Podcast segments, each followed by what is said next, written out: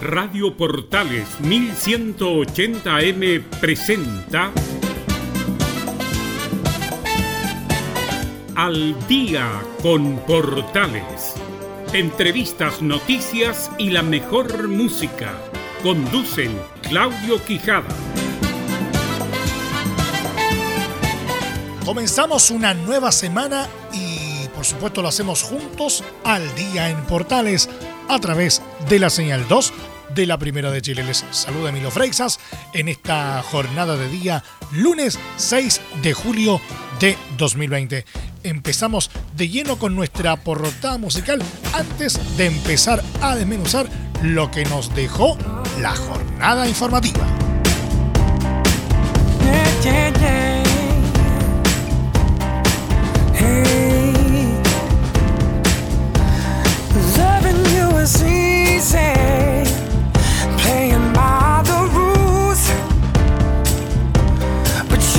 love song.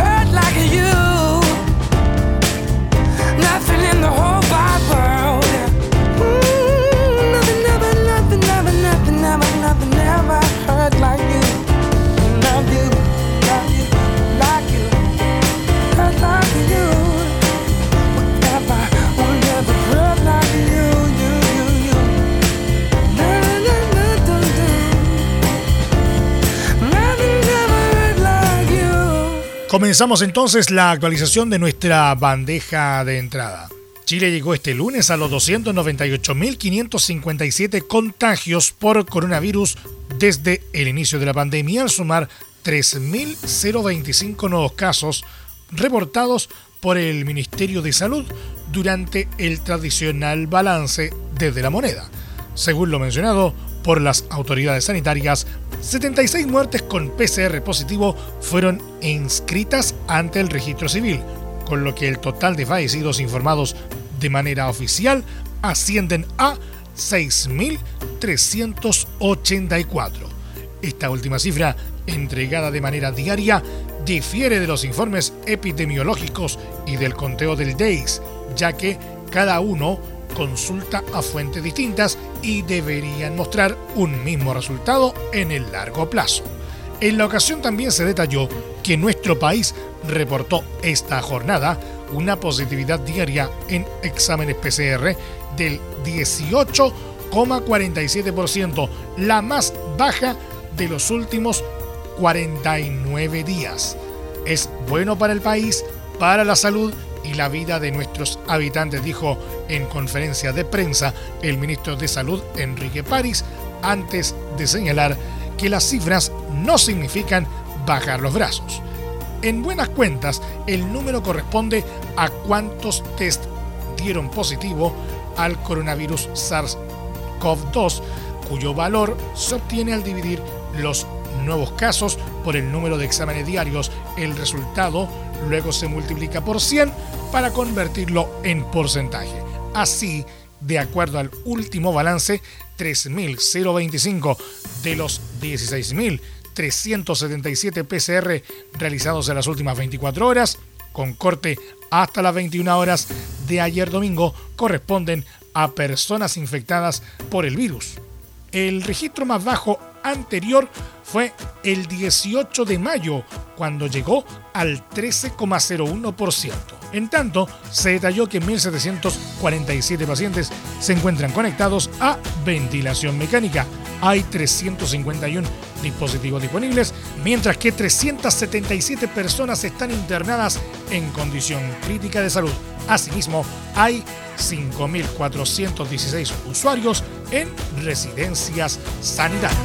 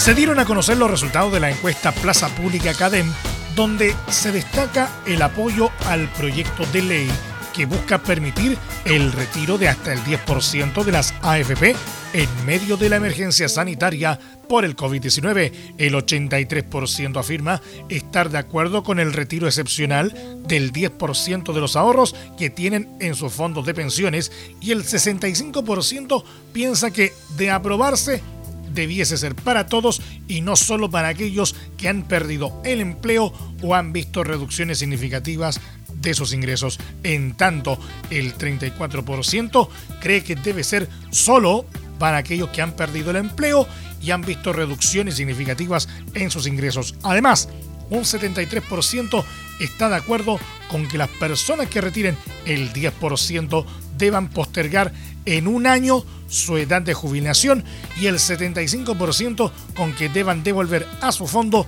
los recursos en un plazo de tiempo. De igual forma, el 52% indicó que pediría a su AFP el retiro del 10% de sus fondos en caso de aprobarse el proyecto. En cambio, el 44% no lo haría.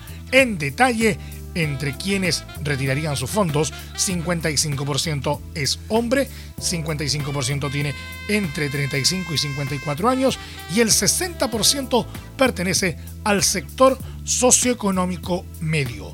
En la primera semana de julio, en tanto, un 23% aprueba y un 65% desaprueba la gestión del presidente Sebastián Piñera.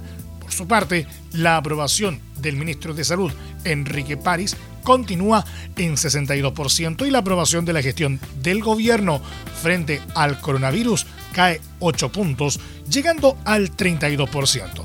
A su vez, el 85% piensa que la pandemia no está bajo control, 10 puntos más que en abril. Respecto a las instituciones, el colegio médico es el mejor evaluado con 81% de aprobación. Le sigue la PDI con un 75%, municipalidades 71%, registro civil 69% y la Armada con un 66%. La sorpresa la dio el alza en la evaluación del ejército, subiendo 6 puntos, alcanzando el 66%. Representa el mejor porcentaje desde junio de 2018. En tanto, Carabineros subió 7 puntos, quedando en un 61%, mismo nivel de aprobación previo al estallido social del 18 de octubre. Bajo el 50% sigue el Banco Central con un 43%, Contraloría General 41%, Fiscalía 39%, Iglesia Católica 31%, Chile Vamos 30%, Tribunal Constitucional 30%, Tribunales de Justicia 30%, Gremios Empresariales 28%, Frente Amplio 20%, Democracia Cristiana 20%, Congreso 16%, Partido Comunista 15% y Bloque PSPPD Radicales 14%. Say you will, say you won't, make up your mind to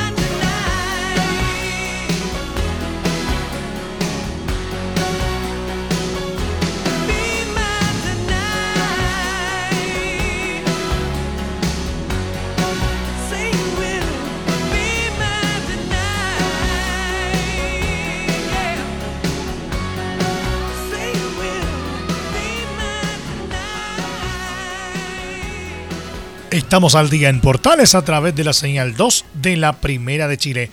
La Asociación de Clínicas emitió un comunicado este lunes donde reporta la situación del gremio durante la pandemia del COVID-19, alertando que han experimentado pérdidas que superan los 75 mil millones de pesos.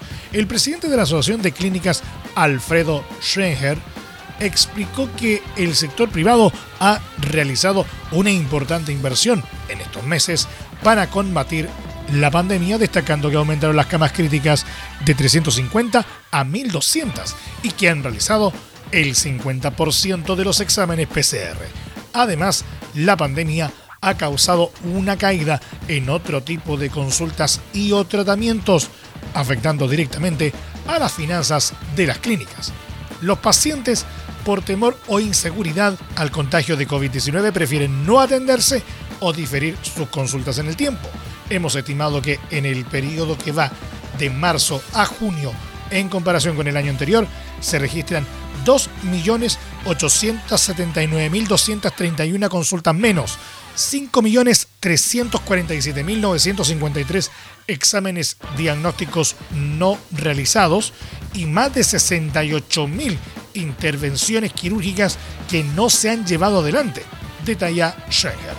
Una situación que alertan podría convertirse en un peligro para la salud pública, pues la falta de consultas o una atención tardía pueden poner en riesgo la vida de las personas. Todos estos esfuerzos los hemos realizado sin subsidio ni ayuda alguna, lo que nos llena de orgullo, pero al mismo tiempo nos ha llevado a enfrentar una durísima situación, agrega el gremio. El dirigente explica que las clínicas se han visto seriamente afectadas, por lo que muchos puestos de trabajo podrían perderse a causa de esta crisis y el riesgo que hay en la sustentabilidad futura. Desde marzo a junio de este año, nuestros asociados han experimentado pérdidas estimadas que superan los 75 mil millones de pesos solo en los meses indicados agregó Schenger. Desde la Asociación de Clínicas explican que otro factor que influye en la delicada situación financiera es que en muchos casos no se logran cubrir los costos de atención. Los pacientes FONASA que han sido hospitalizados durante la pandemia alcanzan alrededor de 4.600 personas y este número representa aproximadamente el 50% de la ocupación del sector privado, con precios de atención que fueron fijados por la autoridad. Nuestra estimación indica que el precio promedio pagado por FONASA es deficitario para cubrir los costos promedios de atención, por lo que es importante avanzar con la autoridad en sincerar los costos reales de la atención de los pacientes COVID-FONASA y hacer los ajustes que correspondan a los GRD en términos de pesos relativos, concluye Schengen.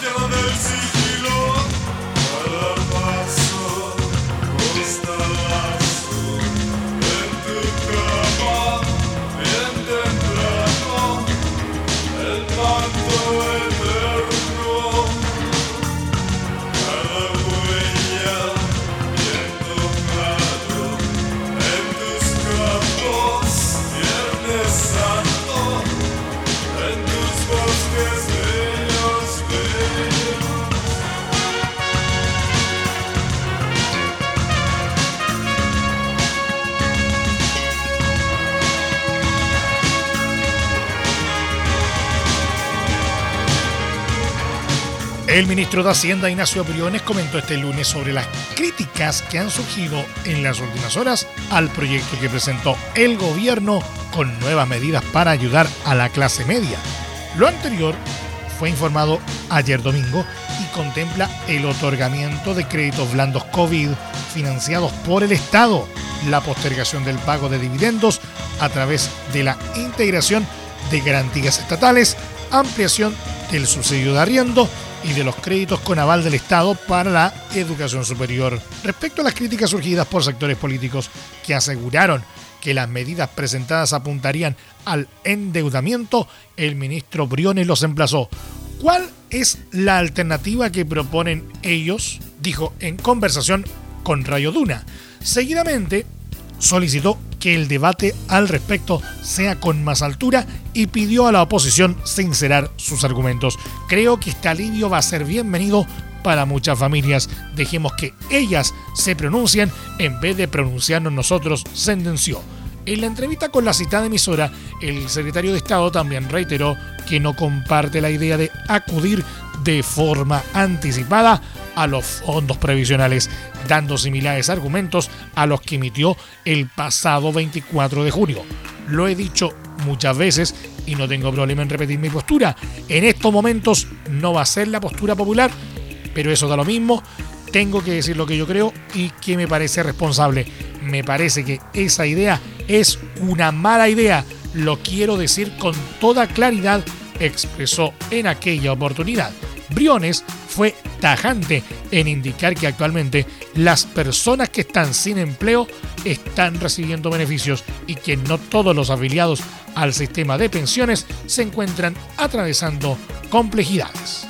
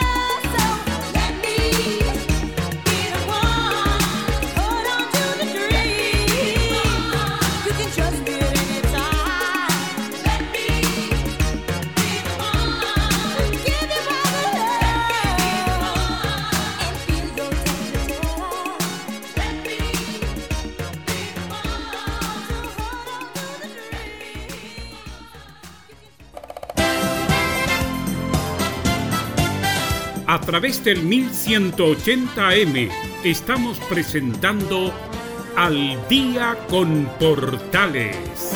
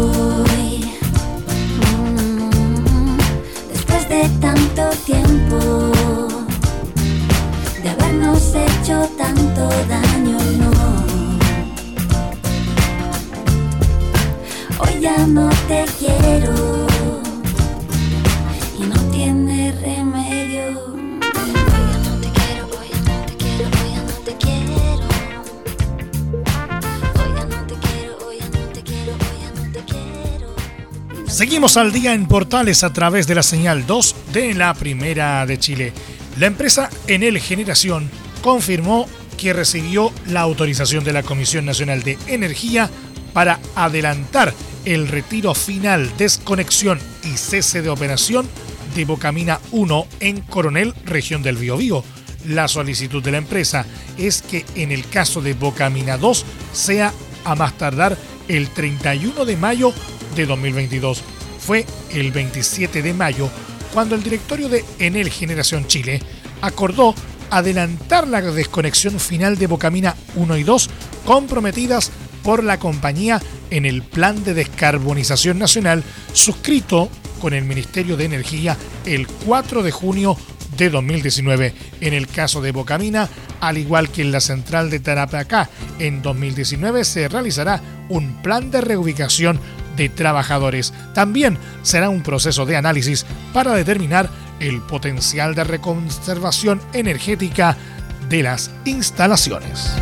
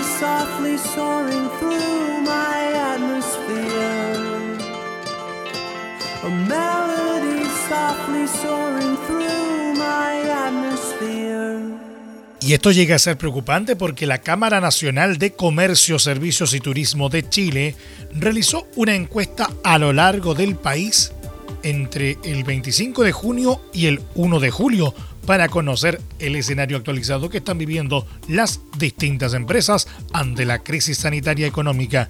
Contestaron 396 empresas y fueron calificadas según número de empleados. De esta manera, un 40% de las consultadas fueron microempresas de menos de 10 empleados, un 34% pequeñas, entre 10 y 49 empleados, un 14% medianas, de 50 a 149, y un 12% grandes, con más de 200 empleados. De acuerdo a la muestra, más de la mitad de los encuestados percibe un aumento en la delincuencia y pese a que muchos negocios están cerrados, casi la mitad ha sufrido de algún ilícito, en especial robos hormiga o asalto a empleados, indicó la CNC. Esta encuesta muestra que un 56% de los encuestados percibe que ha aumentado la delincuencia y además muchos han sido víctimas de algún delito. Es por ello que como gremio nos encontramos trabajando en la conformación de mesas de seguridad con autoridades de las diversas regiones, comentó Manuel Melero, presidente de la CNC. Por ello llamó a legislar sobre esta materia, ya que debemos estar preparados para cuando podamos reabrir el comercio. Tarea que no será nada fácil ante los altos índices de desempleo e incertidumbre. El dirigente gremial además manifestó su preocupación por el estado de ánimo que se encuentran viviendo los empresarios del rubro. Un 54% dice estar con incertidumbre y un 18% tiene temor de lo que venga. Solo un 13% dice estar optimista en el futuro, mientras que un 12% está pesimista cifras que también generan una alta preocupación en nuestro gremio, puntualizó Melero. Vinieron a visitar solo por curiosidad la caverna subterránea de la monga, pero en el lugar había poco más que tristeza. Explosivos por aquí, curanderos por allá fantasía y decadencia por el set son el sabor del mes.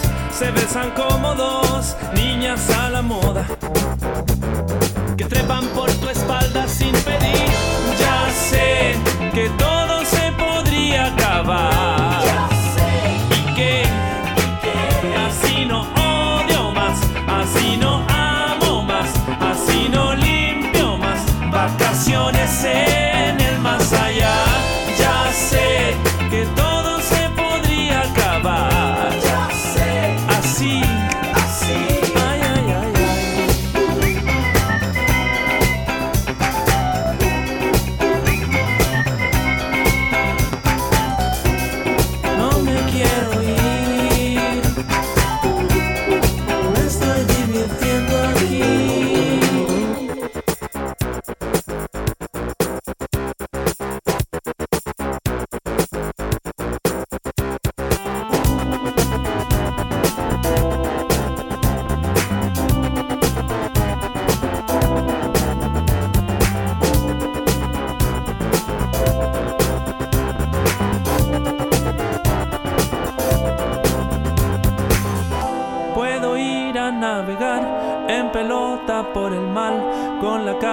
pixelada en las noticias, lloriquearte más, que es un escándalo cómo te comportas.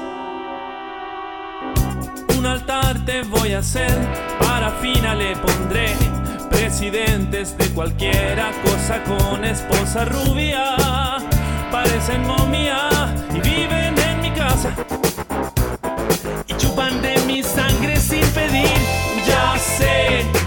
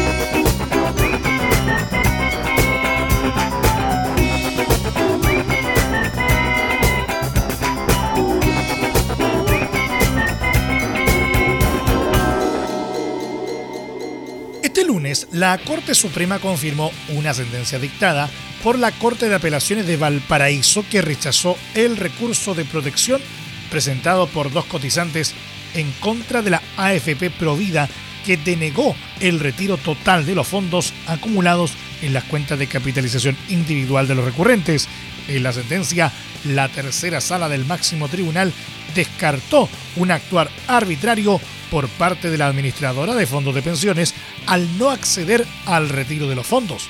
Sin embargo, le ordenó informar a los cotizantes de las opciones legales que existen para el retiro parcial o total del dinero acumulado, que como se lee de lo transcrito y tal como lo sostiene la recurrida en su informe, el dinero existente en toda cuenta de capitalización individual posee de manera general a la luz del ordenamiento jurídico vigente un destino único y exclusivo consistente en el otorgamiento de pensiones bajo una de las cuatro modalidades que contempla la ley, planteó el fallo.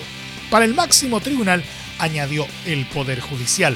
En su reporte de prensa, la actuación de la AFP aparece como ajustada al derecho y a la razón al someterse al ordenamiento jurídico vigente y no obedecer al simple capricho de la entidad administradora. Sin embargo, el fallo consideró que la respuesta que otorgó a los cotizantes resultó incompleta al limitarse solo a expresar la negativa a la solicitud de retiro total e inmediato del dinero ahorrado sin detallar otras alternativas.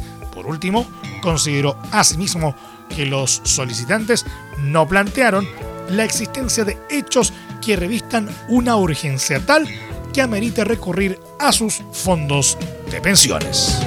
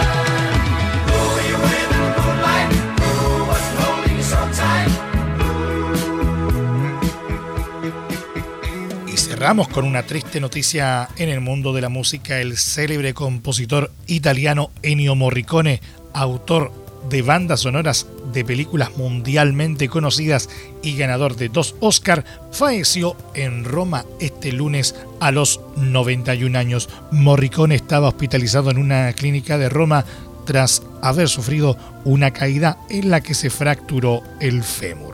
Ennio Morricone falleció el 6 de julio reconfortado por la fe, dijo en un comunicado el abogado y amigo de la familia Giorgio Assuma, citado por la prensa. Se mantuvo totalmente lúcido y con una gran dignidad hasta el último momento, agregó el comunicado. El prolífico músico compuso unas 500 bandas sonoras, entre ellas melodías únicas como el silbido de El bueno, el malo y el feo 1966 o el magnífico solo de oboe de La Misión 1986. Tiene el mérito de ser autor de melodías que millones de personas, cinéfilas o no, conocen o saben tararear. En 2016 recibió su primer Oscar por la película The Hateful Eight, Los Odiosos Ocho o Los Ocho Más Odiados, de Quentin Tarantino. En 2007 ya había merecido un Oscar honorífico por su abundante y elogiada carrera musical. Hace tan solo unos días, Morricone fue galardonado junto al también compositor John Williams con el premio Princesa de Asturias de las Artes en España. Nos acordaremos siempre y con un reconocimiento infinito del genio artístico del maestro Ennio Morricone. Nos hizo soñar, nos ha emocionado y hecho pensar escribiendo notas inolvidables que quedarán para siempre en la historia de la música y del cine público en Twitter este lunes el jefe del gobierno italiano Giuseppe Conte. Adiós maestro y gracias por las emociones que nos ha regalado. Reaccionó también en Twitter Roberto Speranza, ministro italiano de Salud. Morricone nació el 10 de diciembre de 1928 en Roma y comenzó a componer a los 6 años. A los 10 se inscribió en un curso de trompeta de la prestigiosa Academia Nacional Santa Cecilia de Roma. También estudia composición, orquesta y órgano. En 1961, a los 33 años, se estrena en el cine con la música de Misión Ultra Secreta de Luciano Salce. Pero Morricone saltó a la fama en los años 1960 por las bandas sonoras de los exitosos westerns como Por un puñado de dólares y El bueno, el malo y el feo. Su versatilidad le permitió firmar después la música de decenas de películas premiadas, muy diferentes entre ellas, como La Misión, 1986, Cinema Paradiso, 1988, o Starman, El hombre de las estrellas, de 1995. La música de la misión nació de una obligación. Tenía que escribir un solo de oboe. Se desarrollaba en América del Sur en el siglo XVI y tenía la obligación de respetar el tipo de música de ese periodo. A la vez, tenía que escribir una música que representara también a los indios de esa región. Todas esas obligaciones me encadenaban pero también lograron que saliera algo claro, recordaba el compositor en una entrevista con la agencia France Press en 2017. Además de sus dos Oscar, Morricone también fue premiado con Globo de Oro y Grammy compuso óperas y canciones para artistas pop en una dilatada carrera a la que puso broche de oro con una gira mundial de despedida en 2018. El hecho de que haya podido componer músicas con total libertad y tan diversas ha sido posible no solo porque contaba con la técnica, sino porque era necesario que yo cambiara cada vez mi traje compositivo. El filme lo requería, me acomodaba, cada vez resultaba diferente, explicaba el maestro a la agencia France Press.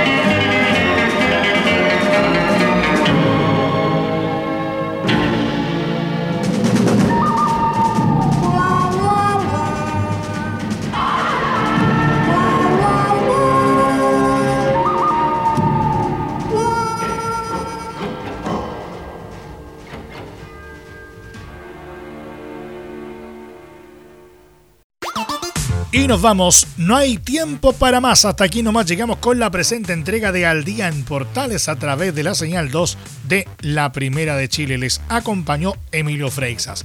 Les recuerdo que la restricción vehicular en la capital afecta a todos aquellos vehículos catalíticos inscritos antes de septiembre de 2011 cuyas placas patentes terminen en los dígitos 8 y 9. 8 y 9 entonces la restricción de mañana martes para los vehículos catalíticos. En tanto, los no catalíticos sin sello verde cuyas placas patentes terminen en los dígitos 6, 7, 8 y 9 también se verán afectados con la medida. En ambos casos, la restricción aplicará entre las 7.30 y las 21 horas.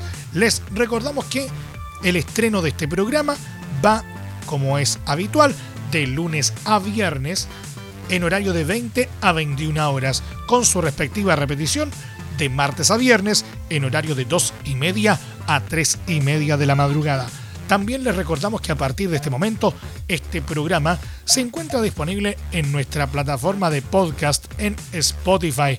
Búsquenos como Al Día en Portales. También en los mejores proveedores de podcasting. Una nueva entrega llena de música y actualidad. Mañana, Dios mediante, en este mismo horario. Cuídense y lo más importante, quédate en casa que el próximo puede ser tú. Ojalá que eso no ocurra. Nos vemos, Dios mediante. Abrazo, chao.